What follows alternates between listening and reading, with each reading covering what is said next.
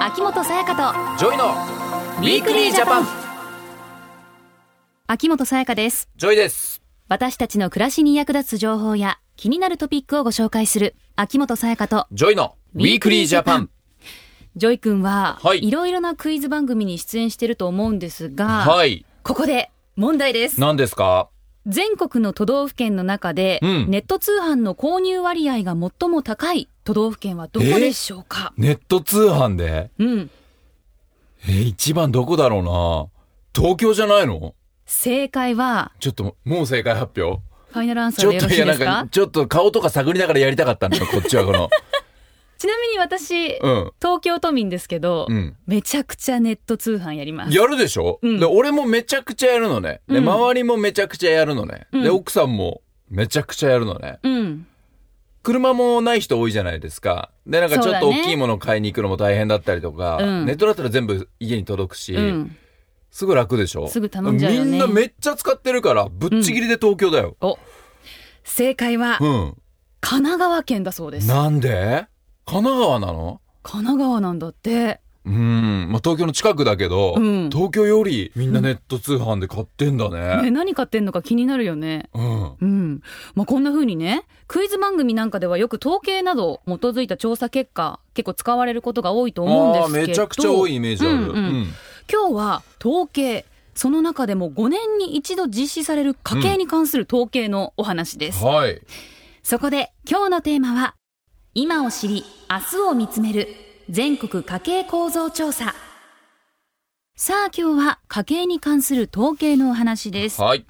統計というと何なんだろうと思う方も多いと思うんですけど、うん。実はこの番組でも様々なデータをよく使ってるんですはい。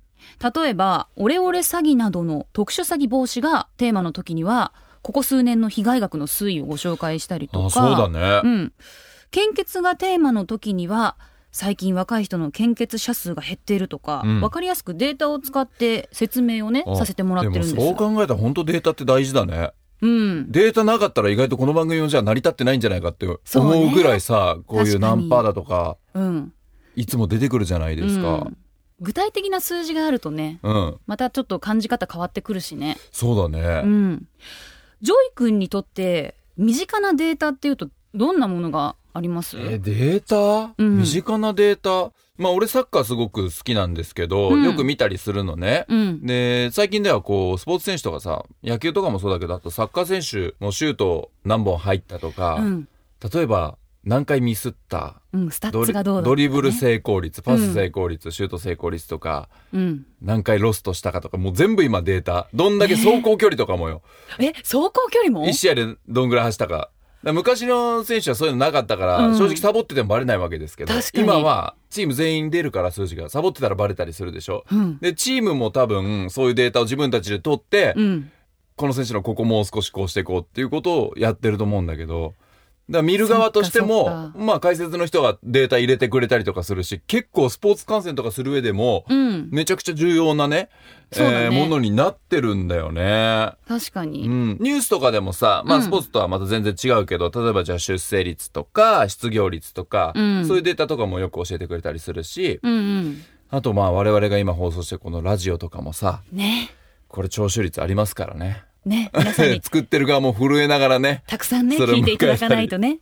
してますけど もね、もうほんとデータに囲まれてるね、そう考えたら。そうだね我々の生活は今。そうそうジョイ君の言う通り、うん本当もうデータに全部まとめられてるんだけど、うん。そんな中で、うん統計は昔からよくね鏡に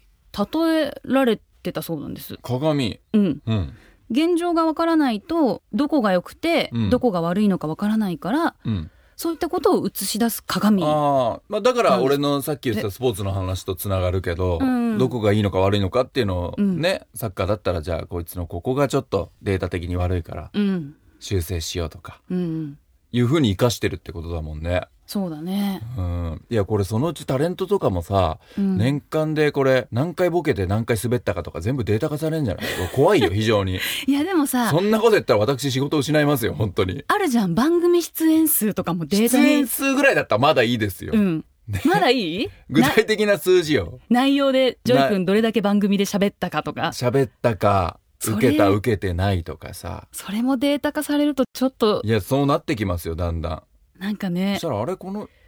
女いらないんじゃないかとかなってきそうですよ 自分もへこみそ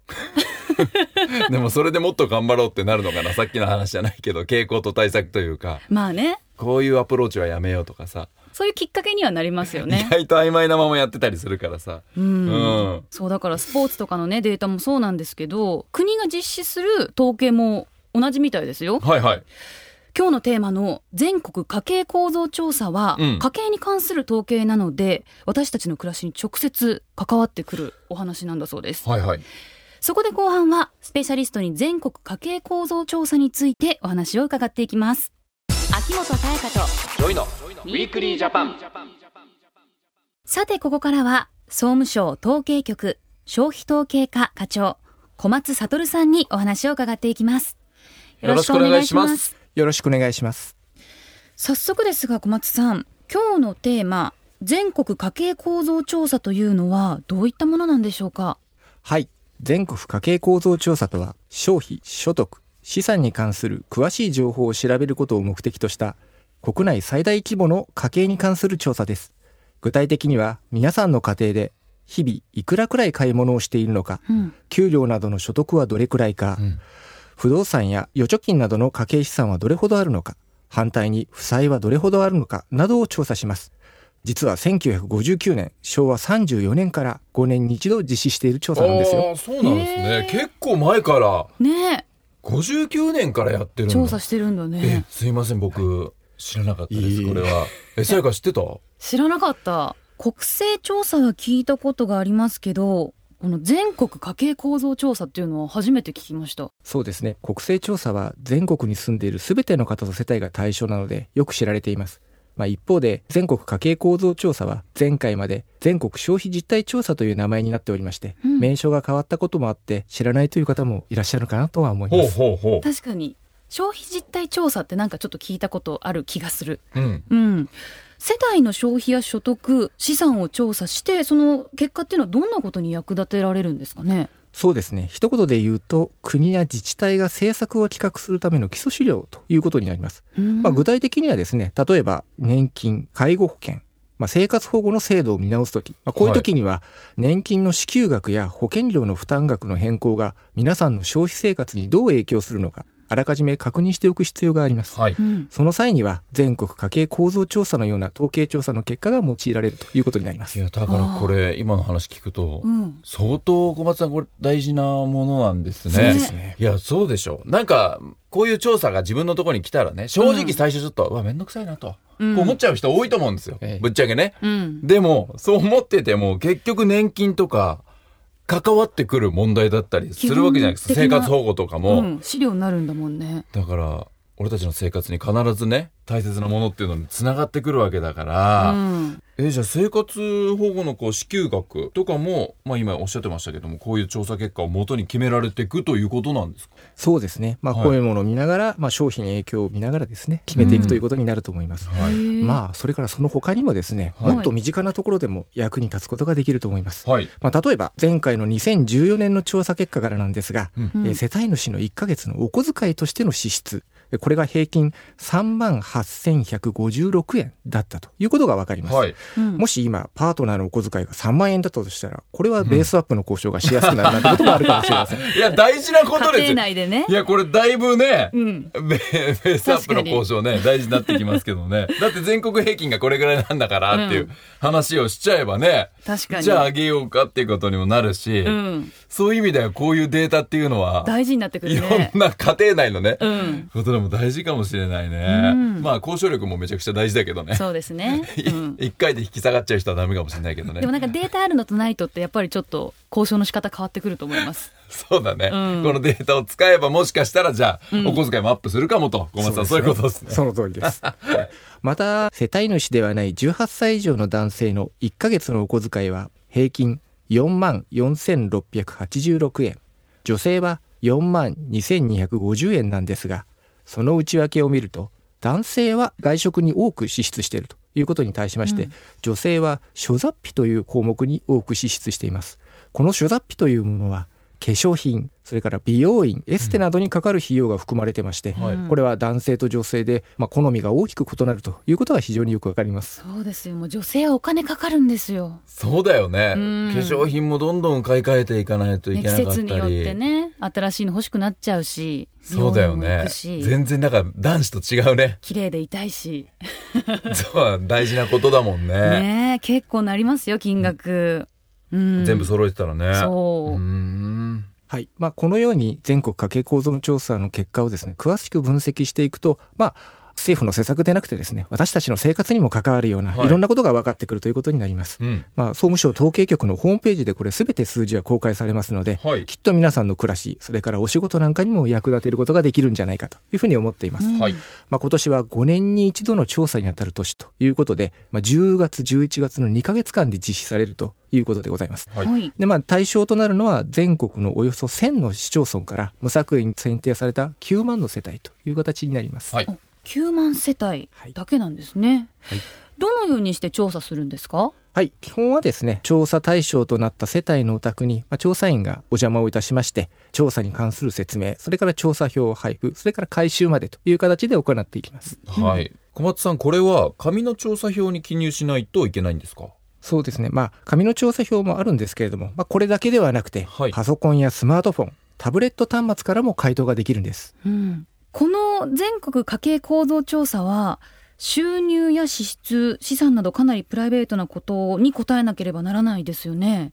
そうなると個人情報を知られたくない方っていうのも多いと思うんですがこうした調査は協力いただくのが難しいんじゃないですかそうですね、まあ、そのため都道府県知事から任命された地方公務員の調査員これが写真付きの調査員証を携帯してお宅にお伺いをいたします、はいまた調査員をはじめ調査の関係者は調査票を厳重に保管しうん、調査中に知った情報を漏らしたり調査の目的以外に利用することは法律で禁止されていますまたこれに違反した場合は罰則が課せられることになっていますううんん、じゃあちゃんと我々がこう答えた情報っていうのはしっかりまあ固くね守られるとはいいうことですよね、うんまあそれは安心なんですけども、そうですね一方ね心配なこともね小松さん私ありまして、はいうん結構ねこの番組でよくいろんな詐欺被害について取り上げたりするんですけども、うん本当ねこう詐欺を働く人たちっていうのは時代に合わせた巧妙な手口でこうそう仕だね掛けてくるじゃないですかだからこの調査をね使ったこう詐欺とかも出てくるんじゃないかなって。このタイミングでうね、んそうですねその通りなんです近年調査を装って個人情報を取得しようとする語り調査が実際に発生しているんです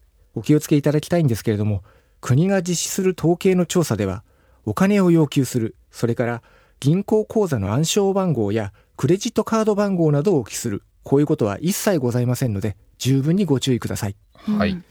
銀行の暗証番号を聞いてきた時は語り調査の恐れもあるので気をつけないといけないですねそうですね。それからまた、先ほども申し上げた通り、調査員は写真付きの調査員証を持ってお宅に伺います。必ずご確認ください。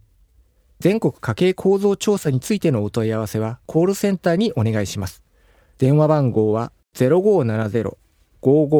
0570-55-0852、0570-55-0852になります。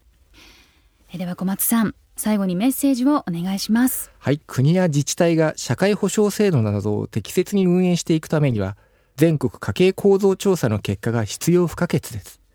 皆さん一人一人の回答が明るい未来の礎になります。調査員による調査票の配布はすでに始まっています。対象になった世帯の方々は、どうぞご協力、それからご回答をよろしくお願いいたします。ゲストは総務省の小松悟さんでしたあありがとうございました。どうもありがとうございました。ウィークリージャパン秋から冬にかけて夕暮れ時や夜に交通死亡事故が増える傾向にあります事故は日の入りと重なる夕方5時から7時台特に日没後1時間以内に多発していることから注意が必要ですドライバーの皆さん夕暮れ時は歩行者などの発見が遅れやすくなります昼間より速度を落とし早めにライトを点灯しましょう歩行者の方自転車を利用される方はドライバーから見やすくなるよう明るい色の服を着て反射材用品やライトを身につけましょうまた横断歩道以外での横断車の直前または直後の横断は大変危険です交通ルールを守り左右から車が来ないことを確認してから横断しましょう政府からのお知らせでしたウィークリージャパン。秋元才加とジョイのウィークリージャパン。今日は今を知り、明日を見つめる全国家計構造調査というテーマでお話をしてきました。はい5年に一度の調査だし、うん名前も変わったからちょっとねあんまりわからなかったけどそうねでも本当歴史のあるねこう調査なんだね、ずっと長いことねやってるんだってね、でも年金だったりね生活保護のいろんなことの国の資料になるんだね。いやそうなんですよ、まあ、う年金ん介護保険生活保護こう制度をね定期的に見直していくと思うんだけどその時にすごく大事なデータになるってことだから、うんやっぱりこうみんなにとって非常に大事なことでしょ、うんだから最初俺も小松さんに言ったけどやっぱみんなこういうの来ると面倒くさいなって気持ちも絶対出たりすると思うんだけど、うん、特に男性はね思うと思う。 そうだよね、うんでもやっぱこういうのに応えていくっていうのが大事だしこれが本当に未来を作るっていうことにつながってくるよね。そうだよねう。んだから無作為に選んだ9万件のお宅に届くってことですから、はい、もし届いたらうん、協力して私たちも頑張って書きましょうね。そうねこれ1年毎日つけなきゃいけないとかそういうことじゃないからね、うんこうパッとできますしまあ紙だけじゃなくてパソコンとかスマートフォンタブレットからの回答もできるっていうことですからね、うん、皆さはんいぜひ答えてください。届いた人ははい。しっかり答えてご協力うんやっていきましょうよお願いしますはい、調査の内容などについてわからない点や不審なことがありましたら、全国家計構造調査コールセンターへお電話ください。0570-55-0852 0570-55-0852です。そして番組ホームページではリスナーの皆様からのメッセージも受け付けています。番組への感想や今後放送予定の番組テーマについて質問疑問などぜひお寄せください。お願いしますメールをご紹介させていただいた方には番組オリジナルのステッカーをプレゼントしています。はい来週はうん介護休業制度についてです。介護休業制度、もうこの制度もねわからな いねいつもわかんない俺はまた新しいいろんな制度が制度ですねあんだねでもこう介護って聞くとやっぱすごく大事なことなんだろうなってうん感じはするよね,、ね、誰もが避けて通れないことですから、うんはいしっかりと伺いたいと思います。そうだねぜひ来週も聞いてください。秋元才加とジョイのウィークリージャパン。お相手は秋元才加とジョイでしたまた来週秋元才加とジョイのウィークリージャパンこの番組は内閣府の提供でお送りしました。